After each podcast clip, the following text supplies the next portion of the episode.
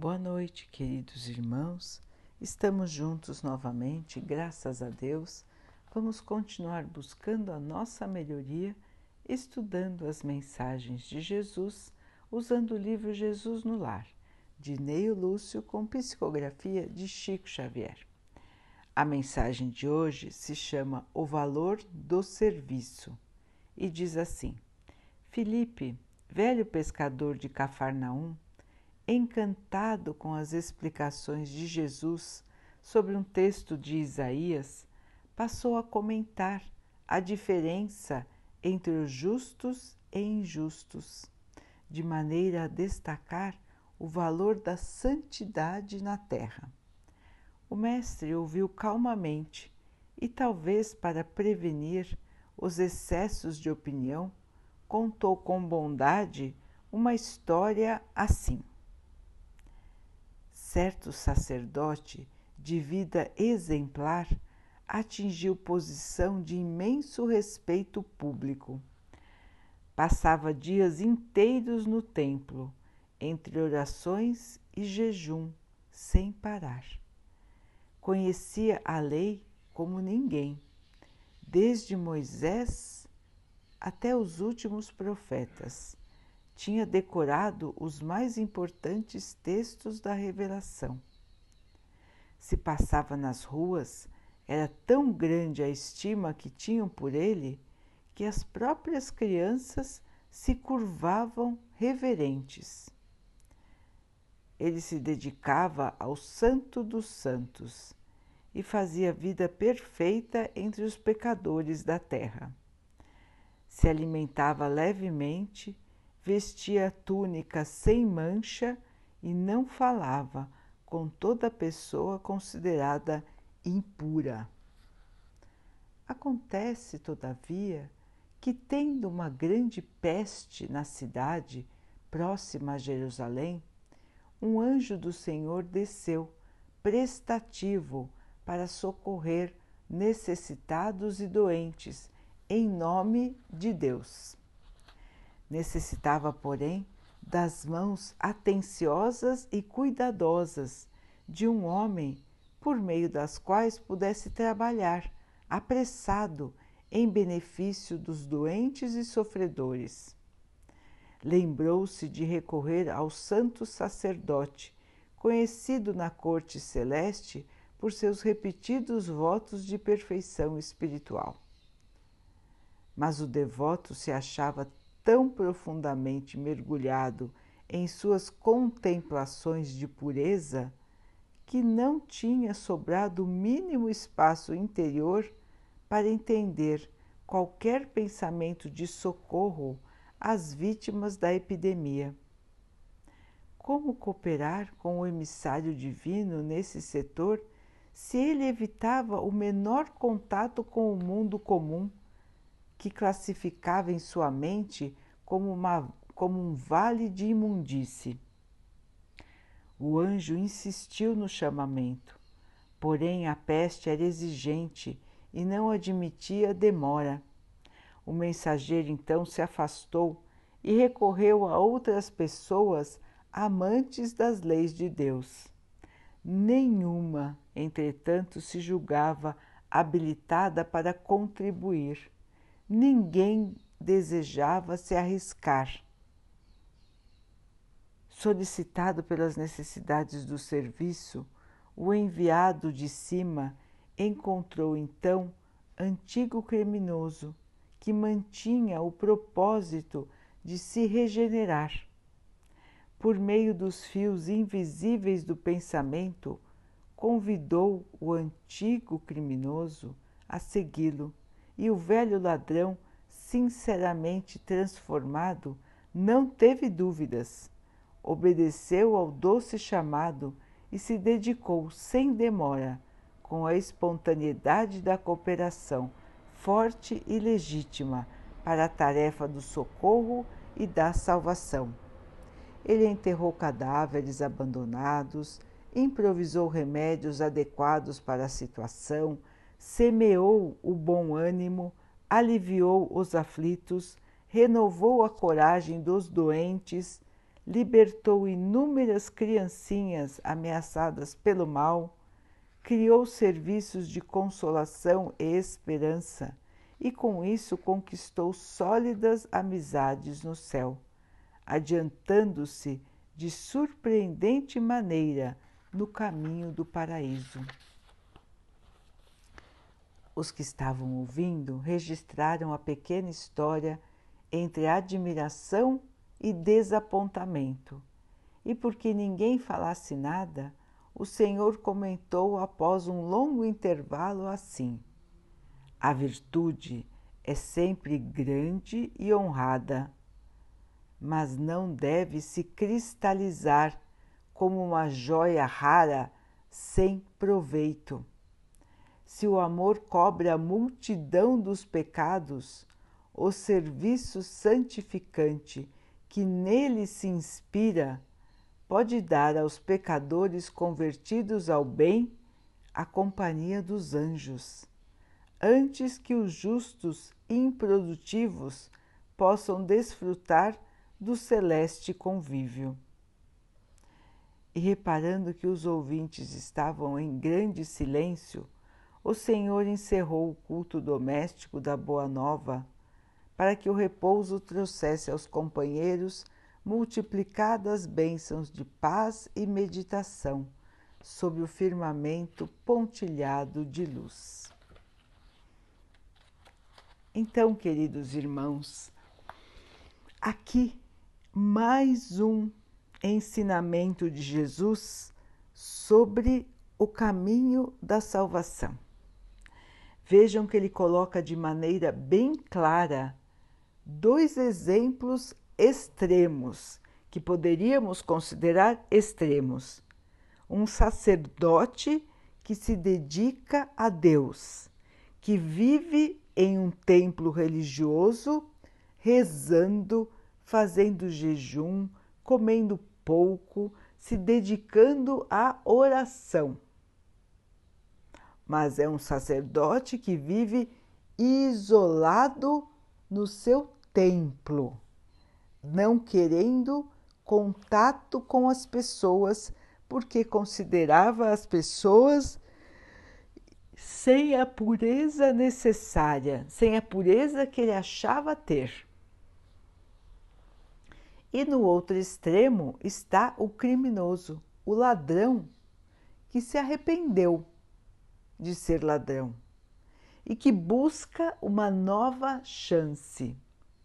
Jesus então mostra como os dois se comportaram em relação às pessoas que estavam doentes na sua época. O primeiro, que era o sacerdote, recusou a tarefa de ajudar as pessoas. Não podia se sujar, não podia se arriscar preferia estar dentro da sua igreja, dentro do seu templo, rezando e contemplando a vida.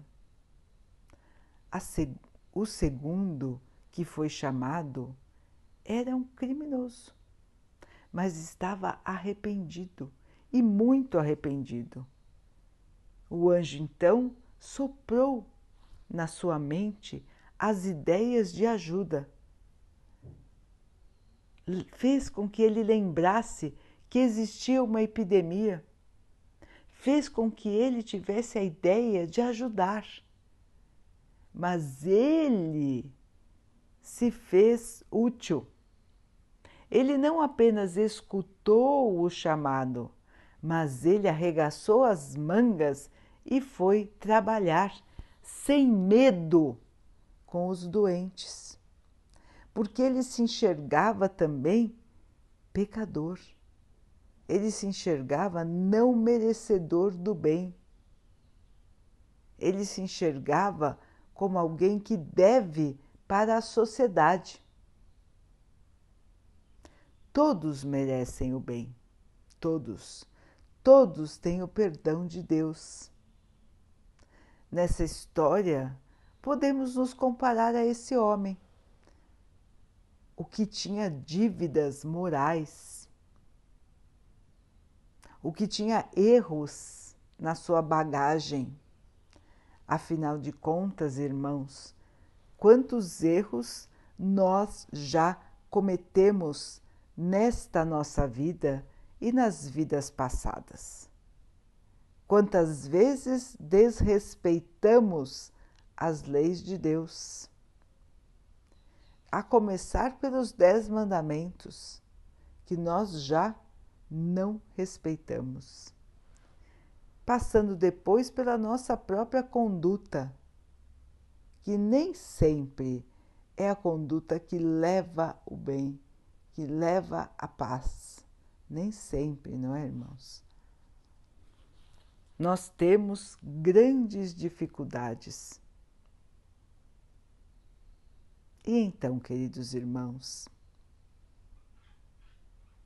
podemos nos considerar santificados? Será que alguém na Terra pode se considerar santo? fechado em seu próprio mundo, não querendo se misturar, achando que o problema dos outros é dos outros, achando-se superior aos outros por não ter aquele problema? nós também temos muitos e muitos exemplos como esse na Terra. Então, queridos irmãos, o convite de Jesus se faz mais uma vez com este exemplo, com essa história. Ele coloca claramente que nada adianta termos as virtudes sem a prática. Não adianta nos santificarmos sem praticarmos o bem. Não é uma santidade real, é um caminho de elevação. As pessoas podem ir tentando se melhorar e vão tentando, aprendendo, evoluindo, buscando tirar de si as más atitudes, os maus pensamentos.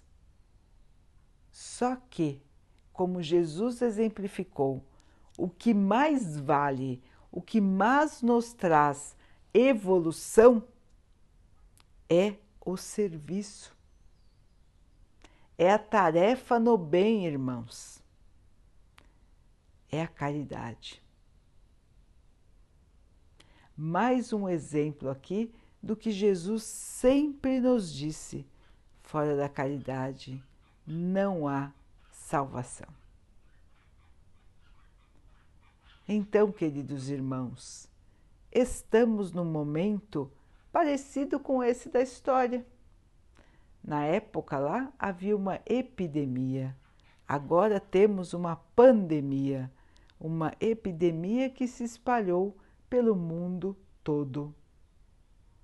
Quantos precisam de nós? Quantos estão sofrendo sem nenhum tipo de amparo? Pela pandemia e pelas consequências da pandemia. Quantos não têm mais seus empregos? Quantos perderam seus entes queridos?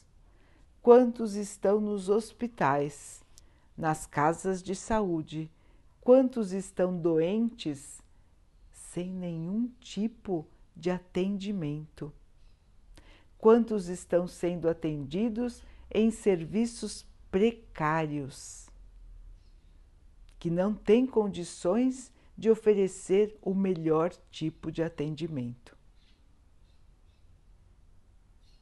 O mundo todo passa por esta situação.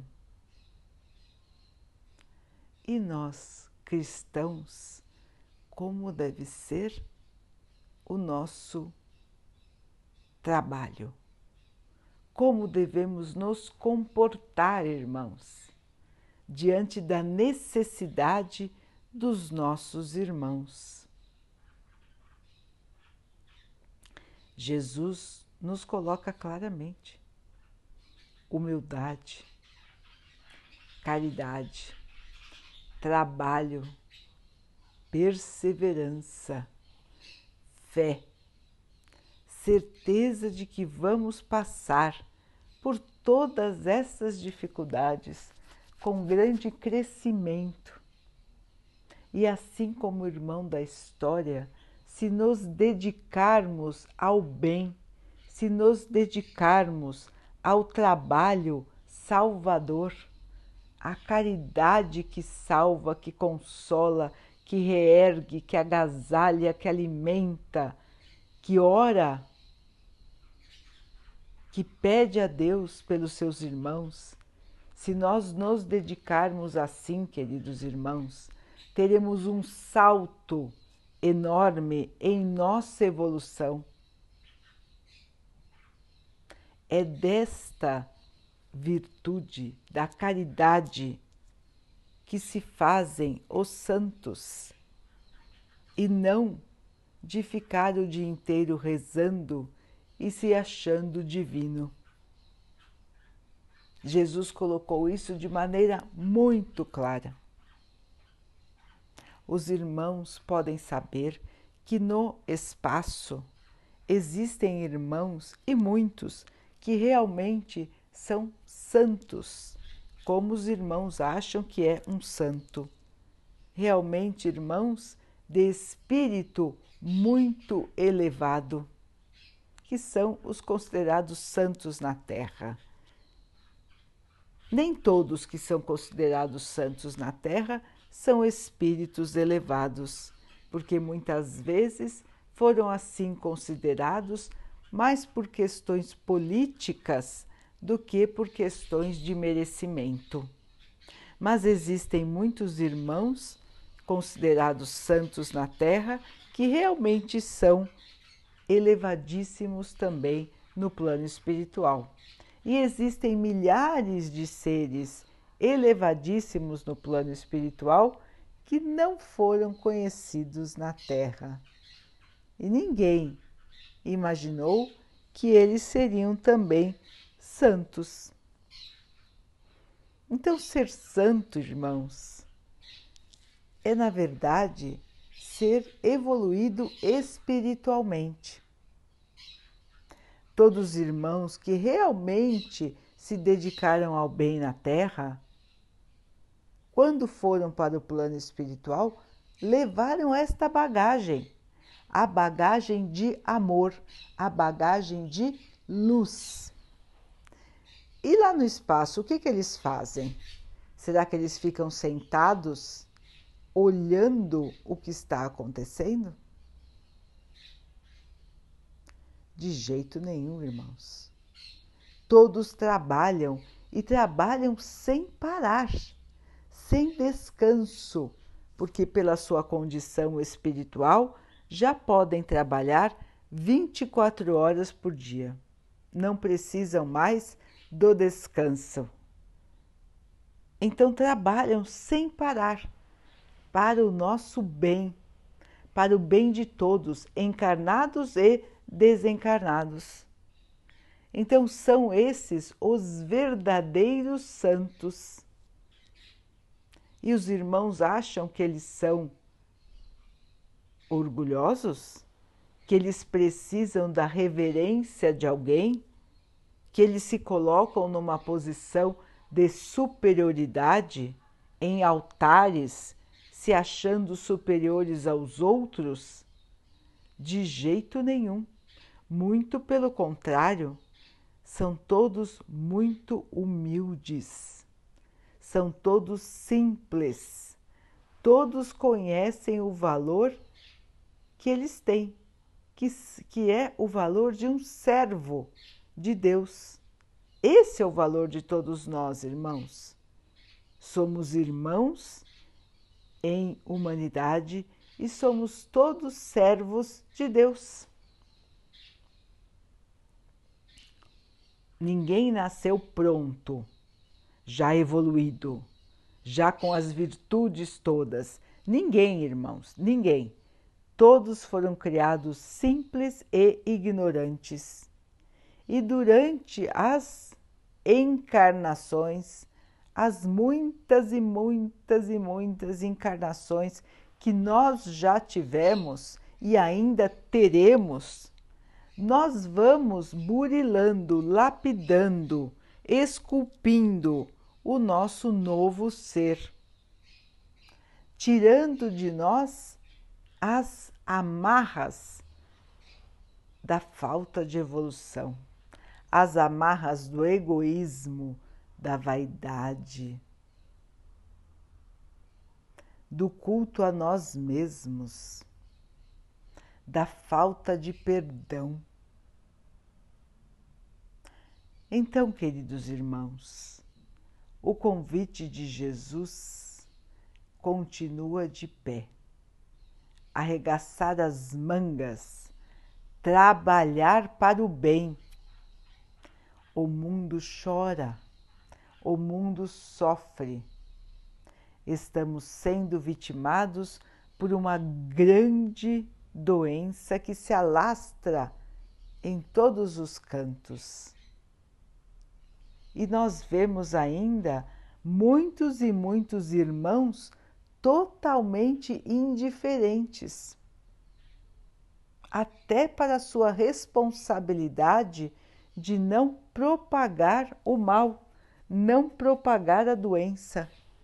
Quantos e quantos irmãos simplesmente negam o que está acontecendo, negam a realidade e não fazem nada para ajudar, muito pelo contrário, até atrapalham. Então, queridos irmãos, quanto desafio temos pela frente quanta oportunidade temos agora, hoje, de arregaçar as mangas e trabalhar pelo bem. Orar, vigiar os nossos próprios pensamentos, as nossas atitudes, a nossa maneira de ser e de agir olhando para dentro de nós, vamos ver quanto ainda nos resta para crescer.